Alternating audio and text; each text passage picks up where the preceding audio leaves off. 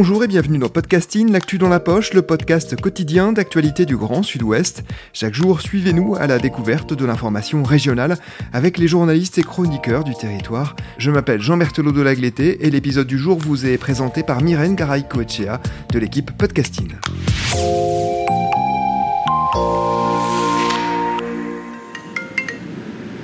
Oui, Kevin, je suis dans le hall de l'hôtel.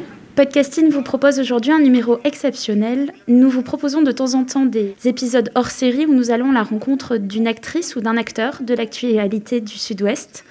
L'action qu'il porte est symbolique d'un fait de société et représente une lutte en particulier. Nous avons aujourd'hui rendez-vous avec l'homme qui veut faire trembler la SNCF, mais pas que. Kevin Fermin a 30 ans, il est handicapé et poursuit la SNCF pour discrimination de ses voyageurs depuis 5 ans. Bien sûr, ça va? Oui, oui, très bien. Le voyage était bon? La SNCF, La est toujours égale, toujours à elle-même. De passage à Paris, le Toulousain nous accueille dans sa chambre d'hôtel à Manille-le-Hongre, en Seine-et-Marne, à deux pas de Disneyland. Avec lui, on va parler du regard des autres sur le handicap, des difficultés à vivre dans un monde qui n'est pas fait pour vous, de zèbres, d'activisme, mais aussi de violences faites aux femmes et aux enfants. Si ce sujet est trop difficile pour certaines auditrices ou auditeurs, je vous invite à ne pas poursuivre l'écoute. Kevin Fermin, bonjour. Bonjour. Pourriez-vous vous présenter en quelques mots, s'il vous plaît? Ben, Je m'appelle Kevin Fermin, j'ai 30 ans. Euh, je suis de Toulouse, je suis né à Toulouse. Je suis une personne en situation de handicap depuis la naissance, suite au syndrome de Little en fait. C'est une infirmité motrice cérébrale qui touche l'équilibre suite à une dégénérescence non évolutive des neurones. Suite à ça, euh, je suis en fauteuil roulant depuis la naissance. Alors Kevin, vous êtes né le 24 juin 1991 à Toulouse. Où avez-vous grandi plus exactement? Ben, J'ai grandi, euh, euh, disons, avec ma mère et aussi en institution de mon plus jeune âge, ce qui veut dire, je crois, deux mois, jusqu'à mes 18 ans. C'est des institutions spécialisées voilà, où euh, on fait euh, et la partie euh, scolaire et la partie rééducation due à mon handicap, kiné, orthophonie, ergothérapie, etc. Quand vous étiez chez vous, quand vous étiez enfant, comment est-ce que vous vous déplaciez par exemple? Voilà, je ne peux pas tenir debout. Je n'ai pas d'équilibre. Je, me déplaçais euh, quand j'étais petit euh, principalement à quatre pattes en fait. C'était c'était pas une très très bonne méthode selon mes mes kinés, selon les, les médecins et tout ça. Et ça m'a grandement aidé en fait de pouvoir euh, marcher à quatre pattes et tout ça en fait. Par contre, l'appartement où vous viviez enfant avec votre mère n'était déjà pas adapté selon vous? Bah, En effet, l'appartement où je vivais avec ma mère euh, voilà, euh, était en premier étage, sans ascenseur, ce qui veut dire qu'il fallait constamment me monter et me descendre euh, de, l'appartement. En plus, j'avais un fauteuil, donc voilà, il fallait monter et aussi le fauteuil. On ne pouvait pas le laisser dans la cave parce que voilà, il fallait, que, on avait peur qu'on nous le vole, donc, donc voilà, il fallait le monter chaque matin et chaque, soir.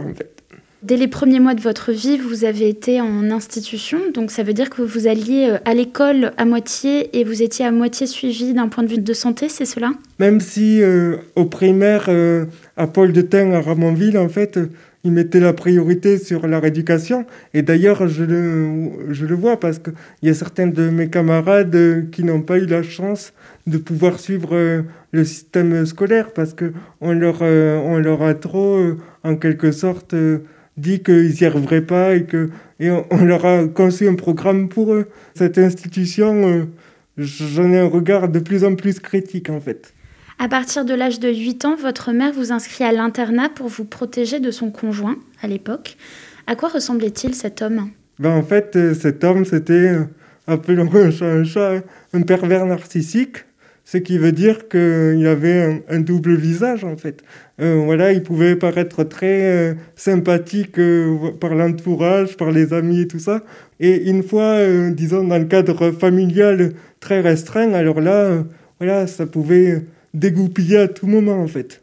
Et c'était à peu près toutes les trois semaines qu'il y avait une crise, un pétage de plomb où on ne savait pas pourquoi il se, voilà, il se prenait la tête et tout ça, disant, ça menait à des, à des actions de violence en fait de sa part. Cet homme justement a été violent avec votre mère, mais il a aussi été violent avec vous. Euh, oui, il a été violent avec moi, et c'est vrai qu'il a été principalement violent avec euh, ma mère.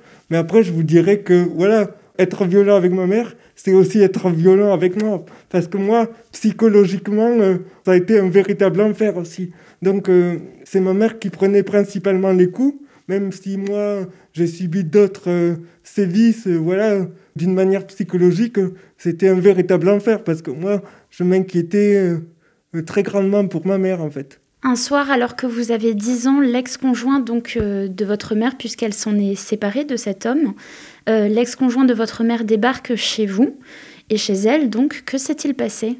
Il menaçait ma mère, voilà, comme il avait déjà fait à, plusieurs reprises, de la taper et même peut-être plus en fait de, la tuer en lui disant cette fois ou moi qui qui va mourir en fait. Il y en a tellement eu de, de soirs comme ça euh, euh, où il est venu, où, où, ça aurait dû bien se passer euh, à la base et qu'au final c'est parti dans des extrêmes où, où, il, avec des menaces, avec, avec des coups, avec, avec des violences verbales. Voilà, c'est, très compliqué quand on est enfant, disons, de, de, de vivre ça en fait. Donc c'est sûr que quand on a 10 ans, de toute façon, j'avais pas le choix. J'ai appelé euh, mon, euh, mon grand-père euh, et mon, mon grand-père en voulant me, me, me, défendre et en voulant défendre aussi toute ma famille, disant mon frère qui avait 4 ans et demi et, et ma mère, voilà. Ils se sont battus et ça s'est mal terminé pour mon ex-beau-père en fait. À la suite de ça, votre grand-père a dû aller en prison, c'est ça? Oui, mon grand-père il a pris 5 ans de, de, prison. Il en a fait deux et demi avec la remise de peine et, et la liberté conditionnelle, en fait. C'est beaucoup à vivre pour un enfant de 10 ans, tout ça. J'ai conscience quand même que j'ai vécu une vie euh, assez particulière et je sais que tous les enfants ne vivent pas euh, ce genre d'événements. Aujourd'hui, euh, j'ai l'impression que, au contraire, ces événements, ces événements, ils m'ont fait plus que grandir en fait et ils m'ont permis de, de me questionner encore plus sur, sur la vie, sur les, sur les problèmes de société en fait.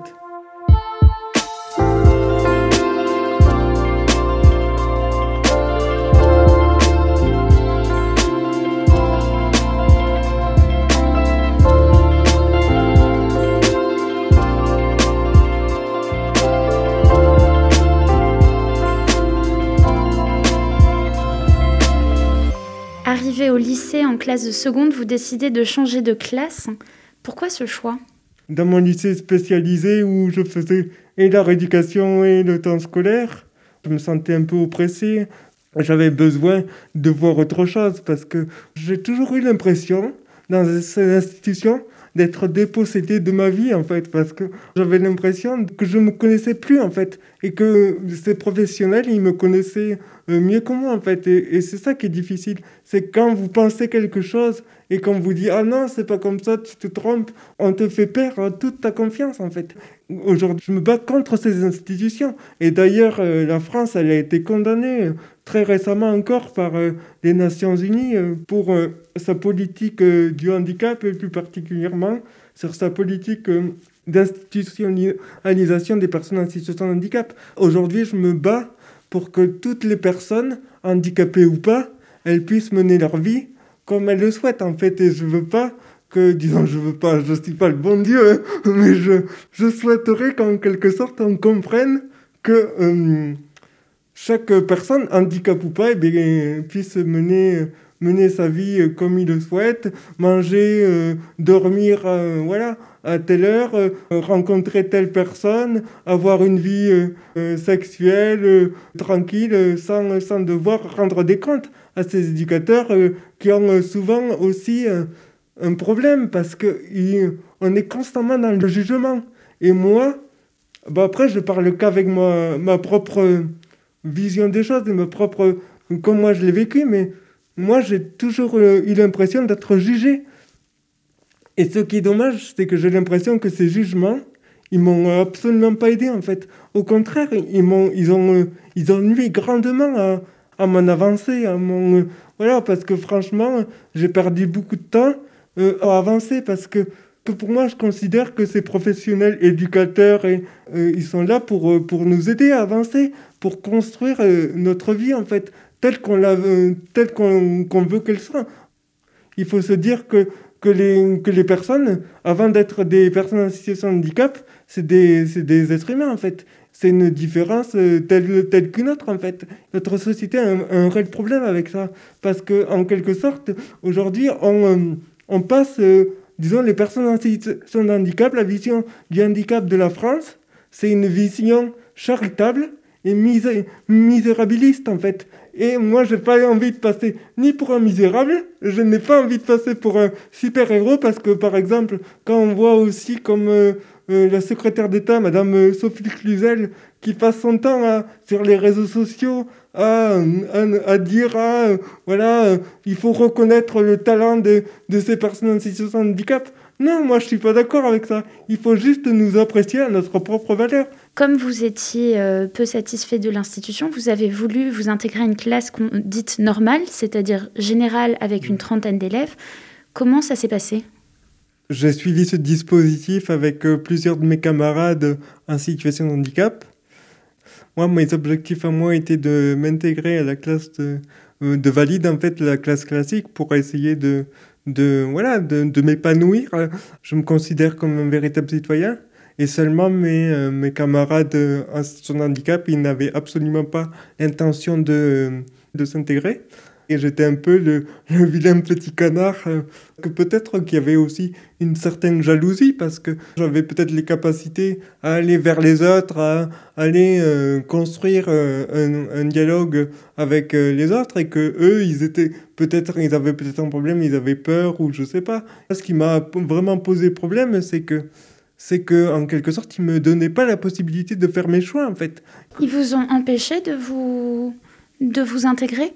Ma classe de seconde en euh, intégration euh, à NUPI, disons, c'est le nom du système, a été un véritable enfer parce que, en fait, dès le matin, ils me faisaient subir euh, des moqueries, ils se moquaient de moi. Au départ, ça a commencé avec peu de, de personnes et au final, après, ils ont ramené euh, plusieurs euh, personnes en, allant parler sur moi. Et ce que je regrette, c'est de ne pas avoir pu euh, faire mes choix parce que j'aurais voulu faire mes, propres expériences. Ça veut dire aussi que j'aurais pu me tromper, en fait. Voilà, s'il faut... Vous, vous attendiez à du harcèlement de la part d'autres élèves en situation de handicap? Je sais pas si on peut dire qu'on peut s'y attendre, parce que voilà, de toute façon, un harcèlement, on ne s'attend jamais à ça. Elles ont su peut-être m'analyser et euh, comprendre où étaient un peu, un peu mes faiblesses. Et après, elles sont pas totalement responsables de voilà de, mon, de ma dépression qui a, qui a suivi. La fatigue et tout ça se retrouver d'une classe de 9 à une classe de 30 de 35 c'est énormément éprouvant parce que voilà c'est hyper fatigant. On se levait euh, chaque matin à 6 heures on rentrait à 18 heures le soir. Donc il y avait de la fatigue. Donc la fatigue plus le plus le harcèlement j'ai totalement fait une dépression qui a duré euh, à peu près un an en fait cette dépression, vous en êtes sorti comment?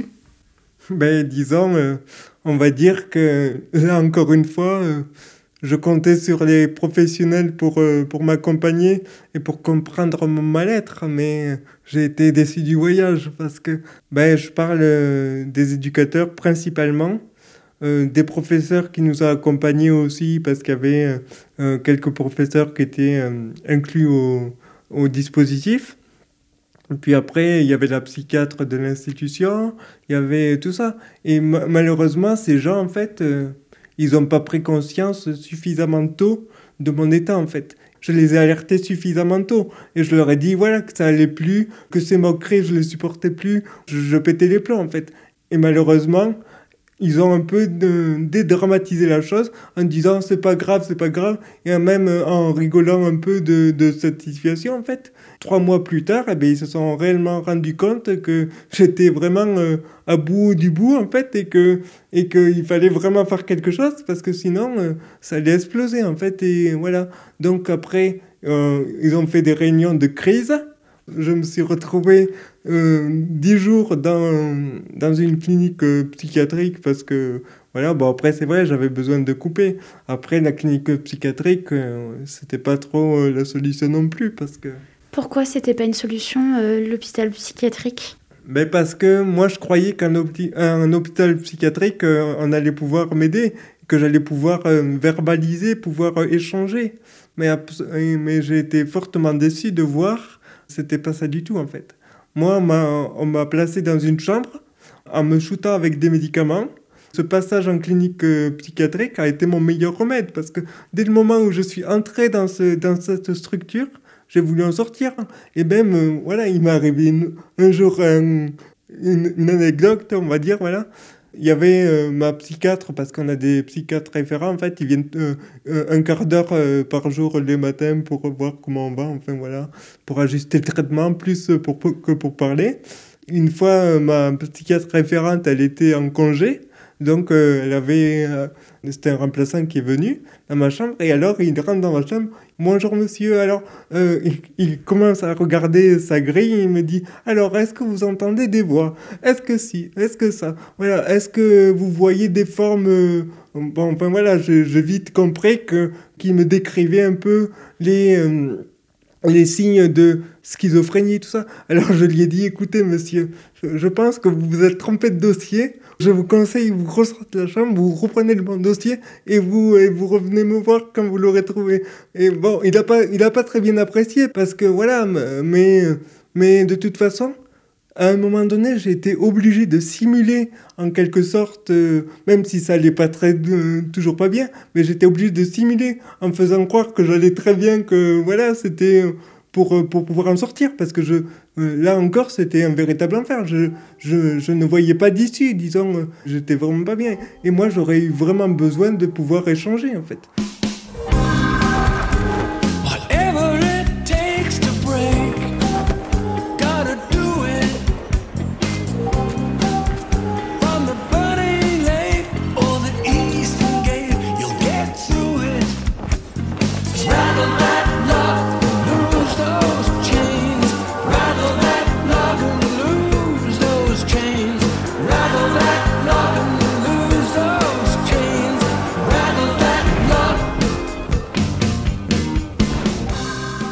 Parlé d'institutions, on a parlé d'hôpital psychiatrique. Je sens beaucoup de déception euh, vis-à-vis des professionnels de santé et de l'éducation qui vous ont accompagné.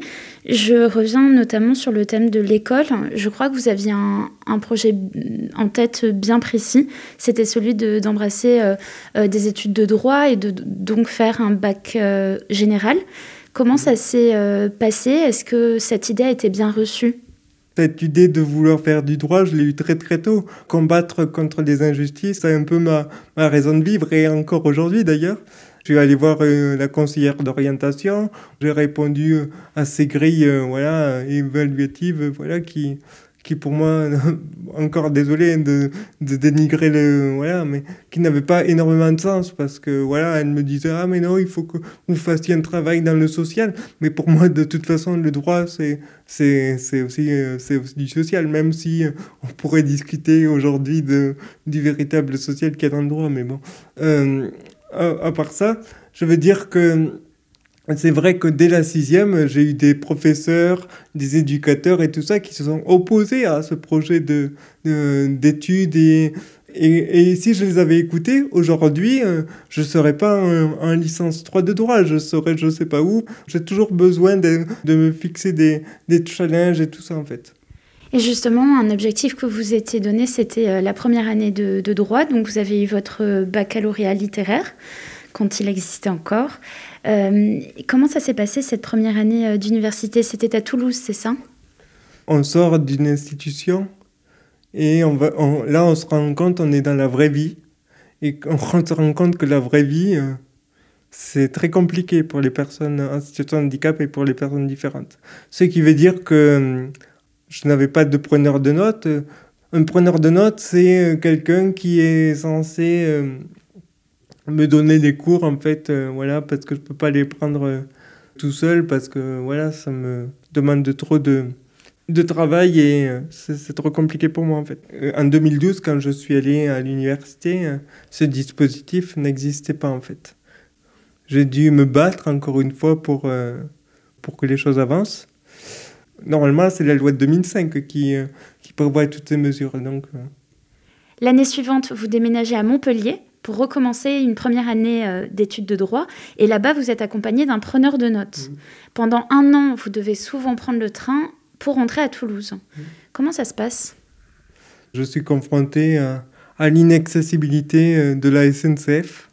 Je suis placé dans des trains euh, qui sont que très peu accessibles, où je ne peux pas accéder aux toilettes, où je ne peux pas accéder à la voiture bar pour me restaurer, où je suis placé parfois dans un garage à vélo, où je suis placé parfois en plein milieu d'une allée, euh, empêchant tous les autres passagers de, passer, voilà, ce qui les oblige de m'enjamber, donc euh, c'est pas hyper confortable. Et même une fois, j'ai dû m'uriner dessus parce que je n'ai pas pu accéder aux toilettes, donc euh, voilà, c'est assez humiliant en fait de se retrouver dans cette situation, un peu comme une marchandise. Je me sens un peu en tout cas, euh, ce qui est sûr, c'est que je me sens pas être humain en fait. Je me sens euh, totalement euh, un objet peut-être. voilà, tenez, on va vous mettre là parce qu'il n'y a pas de place. Et même, c'est c'est pas très très confortable. J'ai l'impression d'être le gardien à vélo en fait. C'est un peu angoissant de se retrouver seul dans un dans un, dans un parc à vélo parce que voilà, on se dit il y a un vélo qui peut tomber ou alors je préfère être si possible avec les autres, avec les autres passagers en fait. En 2016, vous décidez de porter plainte contre la SNCF. Quel a été le déclic? J'ai euh, à plusieurs reprises tenté de communiquer avec la SNCF en leur demandant de faire le nécessaire pour pouvoir euh, me donner la possibilité de voyager dans de bonnes conditions, c'est-à-dire pouvoir accéder aux toilettes et pouvoir, euh, voilà, ne serait-ce que même si je ne peux pas monter à la voiture bar, voilà, parce que ça aussi j'en ai conscience que on ne peut pas euh, instaurer l'accessibilité en claquant des doigts.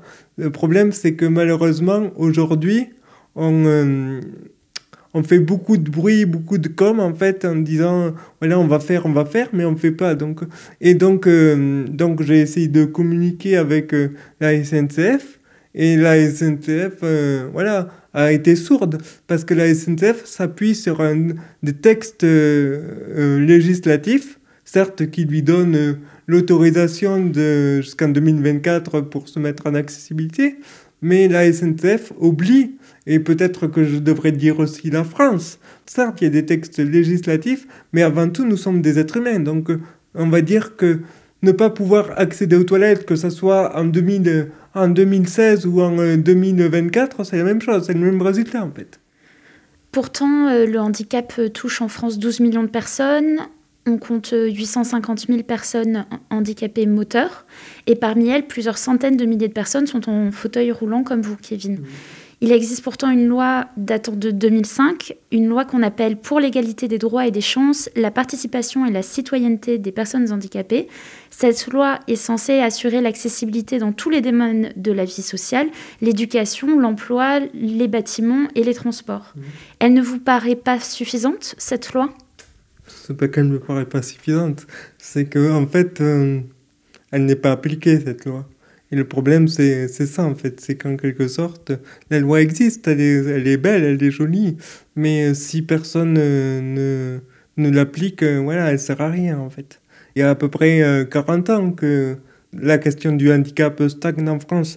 Par exemple, l'ordonnance du 26 septembre 2014 qui a donné des, des délais plus large pour euh, se mettre en accessibilité, c'est un peu une ordonnance de la honte parce qu'en quelque sorte, ça veut dire que en, en, 2014, on se réveille et on se dit Ah, l'échéance, c'est de parce qu'en fait, la loi de 2005, elle donnait 10 euh, ans à la France, ce qui veut dire qu'en 2015, au 1er janvier 2015, tout devait être accessible en France. En 2014, euh, sous le mandat de François Hollande, ils se sont réalisés qu'en fait, on était très, très, très loin du compte et qu'on n'y arriverait pas. Euh, donc euh, voilà, ils ont fait une ordonnance en donnant des délais supplémentaires allant jusqu'en 10 ans. Le truc, c'est qu'aujourd'hui, on, est encore très très loin du cas. Et ce qu'il faut se dire, c'est que la SNCF, elle va encore redemander un délai supplémentaire. Alors là, je ne sais pas sur quoi elle va se fonder. Elle va peut-être se fonder sur la crise sanitaire. Voilà, voilà, ça sera la bonne excuse. Bon, il faut arrêter au bout d'un moment de nous prendre pour des imbéciles.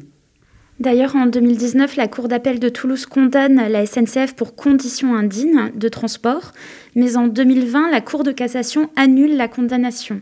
Le 8 octobre dernier, vous aviez rendez-vous devant les juges de la Cour d'appel de Bordeaux. Mmh. Comment cela s'est passé? On peut jamais savoir, disons, parce qu'on va dire que Là, c'est mon avocat qui a, qui a plaidé, donc euh, voilà. Moi, j'étais là juste, euh, je veux dire, un simple figurant. Non, je suis, je suis l'acteur principal de, ce, de cette procédure, mais n'empêche que je veux pas forcément que la SNCF me soit condamnée à 20 000 euros. Ça, c'est pas mon objectif. Mon objectif, c'est qu'on reconnaisse mon statut de victime, et même si la SNCF me donne un euro symbolique, je serai très satisfait, parce que ça voudra dire qu'en quelque sorte, qu'on aura reconnu que ma, situation de victime et que cette, euh, disons, ces voyages dans ces conditions ne seront, ne seront plus, ne sont plus possibles en fait. Et, et d'ailleurs, c'est pour moi, mais c'est aussi pour mes camarades. Et c'est bien pour ça le problème. Si ils condamnent la SNCF aujourd'hui, et bien demain, il y a certains de mes camarades voilà, qui pourront euh, attaquer la SNCF sur les mêmes fondements que moi. Et le truc, c'est que si la SNCF a été euh, déjà condamnée, ben, ça sera euh, d'autant plus facile pour la recondamner voilà, une seconde fois, une troisième fois. Ouais, ça peut aller loin. Donc, donc voilà, c'est pour ça qu'aujourd'hui, ça bloque. J'étais assez satisfait des, des 5000 euros de dommages et intérêts que m'a attribué la Cour d'appel de Toulouse voilà, pour atteinte à ma dignité. Mais le problème, c'est que la Cour de cassation a cassé euh, l'arrêt sur ce, sur ce point-là.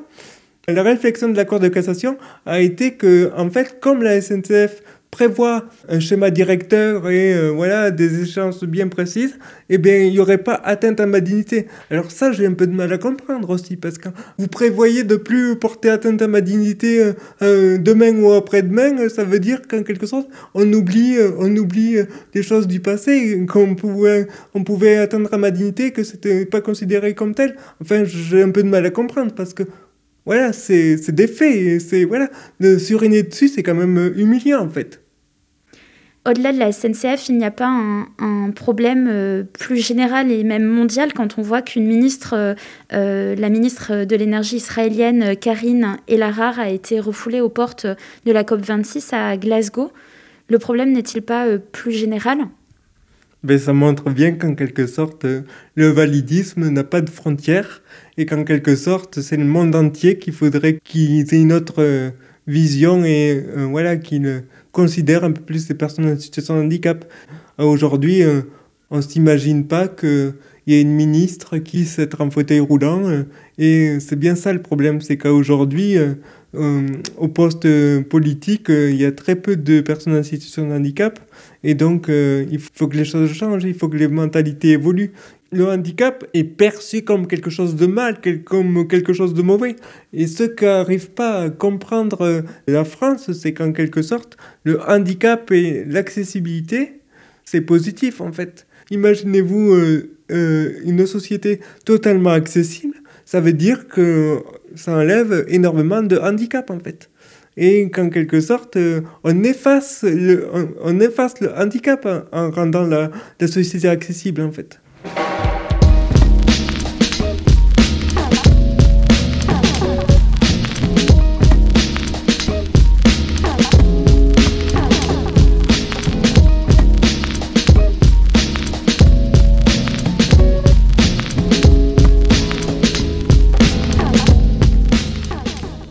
Le 28 octobre 2018, vous changez de style, vous décidez de changer de méthode. Qu'est-ce qu'il se passe ce jour-là?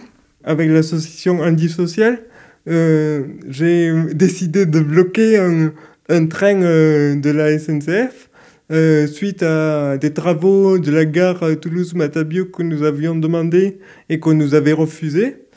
donc nous avons décidé de, mener une, action de désobéissance civile Et on a dit, eh ben, comme on ne nous écoute pas de toute façon, eh ben, on va bloquer un train. Et là, c'est un TGV de Toulouse à Paris. On, s'est mis sur les rails et on a bloqué le train pendant une demi-heure. En fait, le truc, c'est qu'aujourd'hui, on se rend compte qu'on n'est plus écouté, en fait on n'est plus écouté et, c'est ça qui est triste. Aujourd'hui, il faut toucher au portefeuille en fait. Il faut toucher au portefeuille de ces grandes entreprises qui se croient tout permis, qui se croient euh, les, les reines du monde en fait et euh, leur dire et coucou, on est là en fait. Et, et, euh, on a même été poursuivi en justice suite à ça. Voilà, j'ai pris 4 mois de prison avec, euh, avec sursis, plus euh, des amendes et tout ça. Mais en définitive, les travaux ont été faits. Il n'empêche qu'ils étaient prévus pour 2024, les travaux. Donc ça veut bien dire que, que avec la pression, ça marche quand même. Deux mois plus tard, euh, vous mettez de nouveau la pression. Toujours en 2018, vous préparez une nouvelle action. Cette fois-ci, vous visez l'aéroport Toulouse-Blagnac. Oui, alors là, c'était une grosse action. On, on, avait du mal à y croire nous-mêmes. Comment pouvons-nous imaginer pouvoir euh, rentrer sur les pistes de l'aéroport à une semaine euh, après les attentats de Strasbourg, hein, surtout? Quel était l'objectif? Bah, en fait, l'objectif, c'était toujours le même. Mettre la pression. Mettre la pression au, au, pouvoir public, mettre la pression à la société pour dire en quelque sorte, leur faire un coucou, nous sommes là. Et l'objectif aussi, c'était de dénoncer la loi Elan qui a divisé par 10 et de rendre seulement 10% de logements accessibles. Parce qu'en fait, il faut se dire qu'aujourd'hui, on lutte contre une société qui euh, est gouvernée par des lobbies, en fait. Cette réduction euh, à 10% de logements accessibles, euh, maintenant, suite à la pression à, à 20% en fait, elle est passée. C'est dû au lobby du bâtiment qui ont plus de pouvoir que les véritables citoyens en fait. Le 19 mai dernier, vous êtes condamné à 4 mois de prison avec sursis et près de 2000 euros d'amende et de dommages et, intérêts. Mais vous continuez à porter plainte et dernièrement, vous avez porté plainte contre la société prestataire d'aide à domicile qui vous suit. Pour quelle raison? J'ai été euh, viré un peu comme malpropre, disons. Euh, euh, apparemment parce que je me plaignais trop. Voilà, pour moi, je considère que je me plaignais pour des bonnes raisons, pour des euh, problèmes de planning, pour des annulations au dernier moment. C'était quoi le problème? Ben, Le problème, c'était qu'en quelque sorte, voilà, on pouvait m'appeler deux heures deux heures avant l'intervention et me dire euh, Ah, on, vous a changé, on vous a, on vous a mis à 21h ce soir au lieu de 20h, ou alors euh, des retards d'intervenants euh, fréquents, ou alors des intervenants pas qualifiés. Et c'est vrai que c'est toujours compliqué parce que, en fait, ces, ces sociétés prestataires d'aide à domicile, elles ont un devoir de mettre, disons, au service des, des personnes qui font appel à elles, des, des, personnes qualifiées. Voilà, bon après ça peut arriver, les imprévus, euh, mais quand c'est tout le temps, tout le temps, tout le temps, tout le temps, j'ai conscience des difficultés que, que rencontrent ces entreprises de recrutement, mais il faut, il faut se dire aussi que c'est pas pour rien en fait si elle rencontre ces difficultés. Si par exemple les auxiliaires de vie étaient plus reconnus en France, si on les payait davantage, si euh, elles faisaient pas 50 euh, km par jour en étant payées, en étant payées des cacahuètes, voilà ça, elles auraient plus de plaisir à aller au travail, il y aurait moins d'arrêt maladie, ça serait plus euh, serein pour tout le monde en fait. Mais malheureusement, aujourd'hui, ces sociétés, elles sont souvent euh, gérées par des gens qui n'ont rien à faire dans ce secteur, en fait, parce qu'il faut se dire quand même que ces sociétés et ces associations prestataires d'aide à domicile sont avant tout quand même pour euh, traiter dans de l'humain, en fait. On est, on est des êtres humains, donc voilà. Et malheureusement, ces, dirigeants, c'est plus souvent des financiers que des, que des véritables, des comptables, que des, que des véritables euh, personnes qui ont travaillé dans le social. Aujourd'hui, vous avez 30 ans. Vous êtes étudiant en troisième année de licence à Toulouse. L'apprentissage est long, mais vous avez énormément appris sur vous. Racontez-nous. Ben, c'est sûr que les épreuves font grandir. Je ne suis plus la même personne que j'étais euh, à 12, même à 18. Euh, voilà, je grandis au fur et à mesure de la vie, en fait. On me dit euh, Ah, mais tu es trop négatif, ah, mais tu es toujours pessimiste, ah, tu ne vois qu'à travers ton handicap. Et, et, ce genre de réflexion, j'ai du mal à l'accepter parce que, parce que je, ne me considère pas négatif, je me considère pas pessimiste. C'est simplement que c'est sûr que je vais pas dire euh, le ciel bleu, le, les oiseaux chantent, euh, voilà. C'est toujours un peu bizarre de se sentir en décalage toujours euh, un peu dans un monde, euh, voilà, à vouloir faire le justicier. Voilà, je me sentais tellement en décalage que au bout d'un moment, j'ai cherché par, euh, par moi-même pour essayer de trouver des solutions. Et je suis tombé sur quelques vidéos sur YouTube hein, qui dressaient le, les portraits des, des personnes zèbres, voilà, je, préfère utiliser le terme zèbre que H, HPI. Euh, ça veut, dire... ça veut dire quoi, zèbre et HPI Alors, un, zèbre et HPI, c'est la même chose. Hein. C'est en fait haut potentiel euh, intellectuel, en fait. C'est juste une manière de penser euh, qui est différente des autres personnes, en fait, des, des normopensants. Bon, voilà, j'aime pas trop utiliser ce terme, je trouve que c'est des termes... Voilà, et en plus, c'est des termes que, que les gens ne comprennent pas trop, parce que quand vous dites, par exemple, à quelqu'un, euh, je suis HPI au potentiel intellectuel, il croit que vous vous la pétez, alors que c'est absolument pas du tout euh, la question, parce que c'est pas absolument pas du tout le cas, parce que parce qu'au contraire, euh, on n'est pas en train de se la péter, on est juste en train de dire qu'on est différent et qu'on voit et qu'on pense et qu'on euh, voit les choses différemment en fait. Ça ne veut pas dire qu'un HPI doit avoir forcément 18, euh, 18 de moyenne en fait. Et, c'est bien ça le problème, c'est qu'aujourd'hui on, veut mettre toutes les personnes dans des cases. C'est pour ça que dire que je suis HPI, ça m'avance pas à le dire forcément parce que ça m'aide plutôt euh, pour moi pouvoir avancer euh, sur, euh, sur moi-même mais je veux dire que dans la rue voilà on est tous on est tous égaux en fait. C'est comme votre dyspraxie c'est mieux de le savoir pour mieux vous appréhender? Oui après la dyspraxie c'est un peu différent parce que le problème de qu'est-ce que c'est la dyspraxie? C'est lié à mon handicap. C'est quelques retard au niveau disons j'aime pas utiliser ce, ce terme retard. C'est un, un, fonctionnement cérébral qui est peut-être euh, euh, qui apporte quelques difficultés dans la réalisation des, des, voilà, des troubles moteurs et tout ça en fait. Ce qui est important, c'est de savoir euh, identifier ces problèmes, disons, disons plutôt ces difficultés, parce que ouais, pour moi, il n'y a pas de problème, mais c'est plutôt des difficultés ou ces différences, je dirais même, parce que les identifiant, eh bien, on peut les prendre en compte et après, on peut faire en sorte d'avancer avec, en fait. Qu'est-ce qu'on peut vous souhaiter pour la suite? Ben, qu'est-ce qu'on peut me souhaiter pour la suite? Et j'espère vraiment que qu'un jour on verra le résultat de, de certaines euh, de mes luttes ou de, mes, de nos luttes en fait et que la société prenne conscience des réelles, des réelles difficultés que nous rencontrons euh, au quotidien et qu'elle se mette un peu à jour et que et qu'elle ne et qu'elle se dise pas euh, tiens ces petits pauvres handicapés voilà par exemple, hier ou avant-hier, c'était la journée, euh, c'était la journée euh, de la gentillesse, en tout ça. J'ai vu, euh, par exemple, des, des, des, gens dans les médias dire, poster des photos en disant, voilà, regardez ces super-héros. Moi, je ne supporte pas ce genre de, de, choses parce que, en quelque sorte, on, on, on prend le problème totalement mal, en fait. Moi, aujourd'hui, j'ai pas envie qu'on voient des personnes en situation de handicap comme des super-héros, comme des misérables. Merci Kevin Farmine, c'est la fin de cet échange avec Podcasting. Merci pour votre temps. Merci Myrène Garay-Coetchea, c'est la fin de cet épisode de Podcasting. Production Anne-Charlotte Delange, Juliette Chénion, Clara Echari, Myrène Garay-Coetchea, Mathilde Leleuil et Marion Ruot, iconographie Magali Marico, programmation musicale Gabriel Taïeb et réalisation Olivier Duval.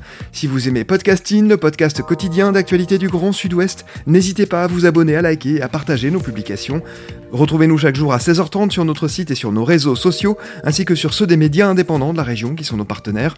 Retrouvez-nous aussi sur toutes les plateformes d'écoute, dont Spotify, Deezer, Apple Podcast ou Google Podcast. Podcasting, c'est l'actu dans la poche.